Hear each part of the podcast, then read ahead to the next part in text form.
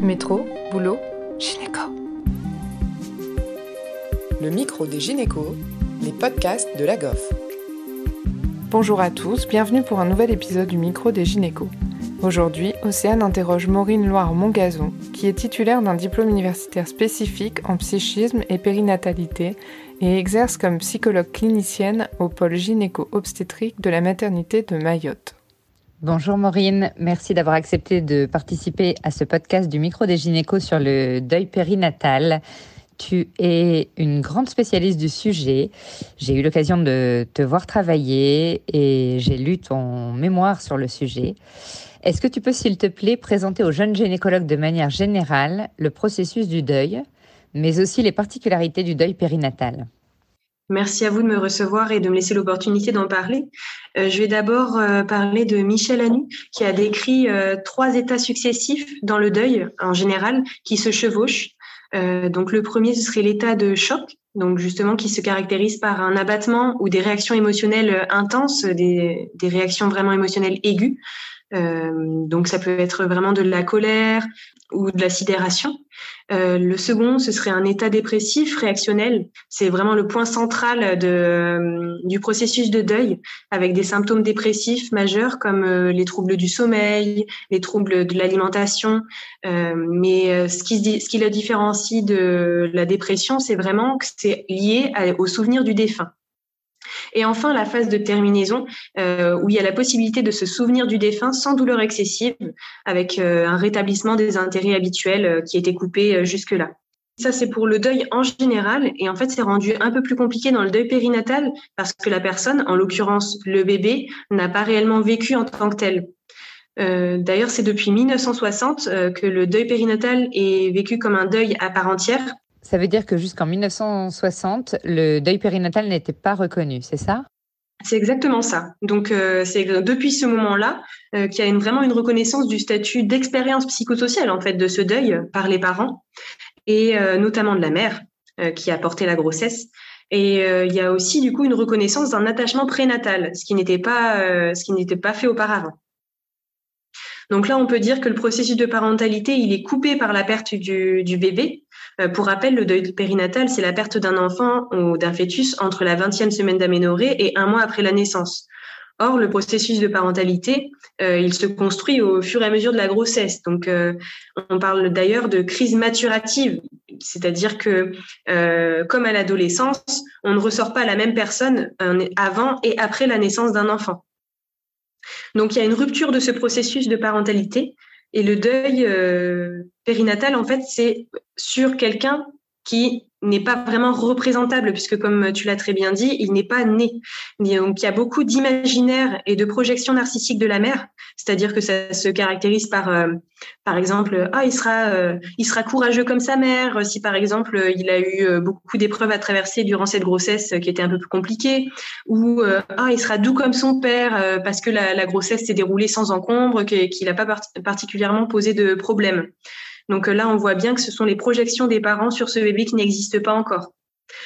Donc, pour pouvoir faire le deuil de ce bébé, comme on a pu le voir dans le deuil euh, en général, il faut d'abord avoir investi émotionnellement euh, le, bébé, l'avoir vu comme un être différencié et pas uniquement pour ce qu'il représente pour les parents. Ça pose la question d'ailleurs pour les fausses couches, parce que justement, en général, c'est encore vécu comme un être à part entière. C'est il y a une phase très narcissique en fait de la de la mère euh, qui se remet en question d'ailleurs. Hein, euh, est-ce que je suis capable de donner la vie Qui peut le prendre aussi comme un échec de ne pas avoir réussi? Et donc ça peut être encore plus violent finalement euh, de faire une, une, ou des fausses couches que de perdre un, un bébé au neuvième mois de grossesse si au neuvième mois le bébé est vraiment vécu comme un être à part entière. Donc une fausse couche, même précoce, même au premier trimestre. Tout à fait, exactement. En fait, ce qui est important, c'est vraiment la valeur que la, mère a donnée à cette euh, grossesse. Donc c'est à ne pas sous-estimer, euh, parce que je, rencontre beaucoup de personnes où euh, du coup la, fausse couche est passée, oh ben elle a fait une fausse couche et elle rentre à la maison et en fait c'est des années plus tard elle le vit encore très très mal. D'accord, merci, oui, c'est très clair. tu travailles à Mayotte, tu as fait ton mémoire sur le deuil périnatal, en particulier à Mayotte, maternité assez particulière, assez différente de la plupart des maternités de, France métropolitaine. Les, habitudes et les coutumes des, patientes euh, ont leurs particularités. Est-ce que tu peux nous présenter les particularités du deuil périnatal à Mayotte? Alors déjà, je dirais que ce qui différencie le plus avec la métropole, c'est vraiment le rapport à la religion qui vient teinter la perte d'un enfant. Euh, d'ailleurs, la première phrase que ces dames euh, disent, c'est Dieu l'a voulu ainsi. ce qu'il faut savoir aussi, c'est qu'à Mayotte, bien plus qu'en métropole, parler de ses émotions ne va pas de soi. Or, du coup, ce n'est qu'en acceptant que oui, Dieu l'a voulu ainsi, mais aussi en lui demandant ce qu'elle a ressenti, qu'ensuite on peut travailler justement et enclencher une réflexion sur ce processus de deuil. Euh, c'est pas parce que justement Dieu l'a voulu ainsi que ça s'arrête là. Euh, ça, vaut le coup de pouvoir questionner un petit peu. Et c'est là que ça différencie, je pense, euh, plutôt dans métropole où euh, les ressentis vont un peu plus de soi. Donc le rapport à Dieu, en fait, il peut euh, être vécu comme punitif ou rigide, avec euh, beaucoup de culpabilité, de remise en question, ou plutôt protecteur, avec une acceptation de la souffrance qui est beaucoup plus douce euh, et qui ne revient pas remettre en question la personne en elle-même, mais juste que ce bébé, en fait, il n'était pas destiné à cette vie-là. D'ailleurs, je voulais faire juste un petit point sur la culpabilité, qui est tout à fait normale, d'autant plus dans des situations où rien n'a pu être fait pour éviter ce qui s'est passé. Se culpabiliser, c'est se redonner une place d'acteur dans sa vie euh, pour contrer les aspects dépressifs, d'être passif, spectateur de ce qui vient de se passer. C'est un vrai mécanisme de défense à ne pas trop toucher, même si en tant que soignant, on a souvent très envie de dire mais non, c'est pas votre faute. Mais en fait, ça sert pas à grand chose. Du coup, tu nous conseilles de ne pas dire ces mots-là, qu'on utilise de temps en temps, ces mots qui se veulent déculpabilisants. Le fait de dire à la patiente, ce n'est pas de votre faute ce qui se passe, tu penses qu'il ne faut pas le dire, qu'il ne faut pas le formuler de cette manière-là en tout cas? Si, je pense que c'est possible d'être dit, mais de dire aussi que c'est totalement légitime de se sentir coupable et que c'est totalement aussi normal dans ce genre de situation. Ah oui, oui, oui, je comprends. Donc peut-être le dire tout en énonçant d'emblée euh, oralement la légitimité de ce sentiment. Exactement. Très bien.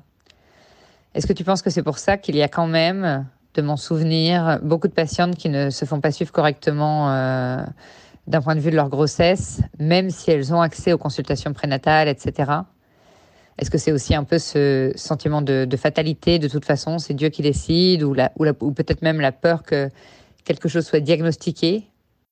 Euh, tout à fait, je pense qu'il y a une part euh, de fatalité, que de toute façon, peu importe comment la grossesse se passe, euh, c'est Dieu qui l'aura voulu de cette manière-là. après, il y a aussi autre chose à Mayotte, quand la grossesse est encore peu avancée, quand ça ne se voit pas, on ne peut pas en parler parce que ça porte euh, ça porte malheur en fait. Donc euh, du coup, c'est vrai qu'elles font suivre leur grossesse beaucoup plus tardivement qu'en métropole où dès, dès les premiers euh, les premières retards de règles, on va aller faire un test de grossesse. Ici, c'est dès que la grossesse se voit qu'on commence à en parler et à la faire suivre. Et concernant l'accompagnement des patientes dans ce processus de deuil périnatal, du point de vue du gynécologue notamment, est-ce que tu as des conseils Peut-être que probablement, nous, en tout cas, on a l'habitude d'essayer de proposer le suivi psychologique de manière systématique. Enfin, déjà, je veux dire, penser à le proposer. Mais en dehors de ça et de manière plus particulière, comment amener l'accompagnement psy? Est-ce que tu as des conseils euh, par rapport à tout ça? Oui, déjà, c'est vrai que proposer euh, le psychologue d'emblée, c'est euh, c'est quelque chose déjà de positif, même si c'est pas toujours le moment. Euh, mais je dirais déjà la première chose, c'est ne pas fuir cette situation désagréable, parce que euh, justement en tant que professionnel, euh, c'est quand même des situations difficiles aussi. Euh, on fait pas le métier de gynécologue pour voir des bébés mourir, hein, donc euh, forcément c'est pas évident. Mais euh, il faut pas oublier que les familles en fait elles ont besoin de soutien et d'écoute dans ces moments-là. Et euh, du coup les ressentis des professionnels qui peuvent fuir la conversation ou éviter de, les voir va être ressenti comme un abandon, voire même renforcer le sentiment d'isolement qui, découle déjà de, la perte normale d'un bébé.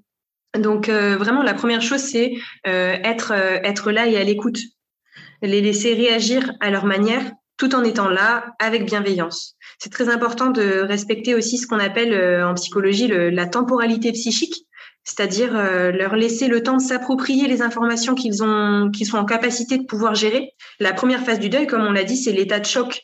Donc ça peut être différent selon les personnes et prendre plusieurs formes. Ils peuvent être en colère contre les soignants, ne pas pouvoir parler, ne pas retenir toutes les informations. Donc ça, c'est vraiment ce qu'on appelle la sidération. Ils sont pas en capacité de pouvoir pouvoir gérer autrement. Euh, d'où l'importance de leur en reparler plus tard, au calme, euh, en dehors de cette phase d'annonce. D'accord. Et d'ailleurs, concernant l'annonce, c'est vrai que c'est pas toujours une situation euh, facile pour nous qui préférons les, événements heureux de notre profession. Mais du coup, quand on se rend compte que le cœur d'un bébé est arrêté en début de grossesse, ou même plus loin dans la grossesse, comment tu nous conseilles d'amener l'annonce du diagnostic? Alors, comme l'a dit euh, Mollet Massol, euh, concernant l'annonce de la maladie, en général, il n'existe pas de bonne façon d'annoncer une mauvaise nouvelle, mais certaines sont moins dévastatrices que d'autres. Ce que j'ai remarqué, en tout cas, c'est que si l'annonce est mal faite, vraiment, ça peut provoquer un réel traumatisme pour les patientes parce que ça fige leur ressenti euh, négatif à ce moment-là. Donc en fait, je dirais que le plus important, c'est le positionnement du professionnel.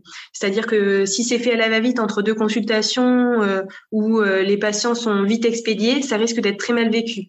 Donc euh, même s'ils sont pas forcément en capacité d'entendre à ce moment-là tout ce qui se passe, c'est important de prendre le temps de leur expliquer tout ce qui se passe parce que en fait, il faut laisser à ces gens-là le, temps de cheminer à leur rythme cette nouvelle-là. D'ailleurs, justement, l'HAS a proposé cette définition, hein, enfin, en disant que annoncer, c'est cheminer avec un patient vers la connaissance qui le concerne. Donc annoncer, c'est communiquer, c'est-à-dire euh, faire savoir, faire comprendre aussi, transmettre l'information médicale qui est parfois complexe à des patients avec des mots plus adaptés.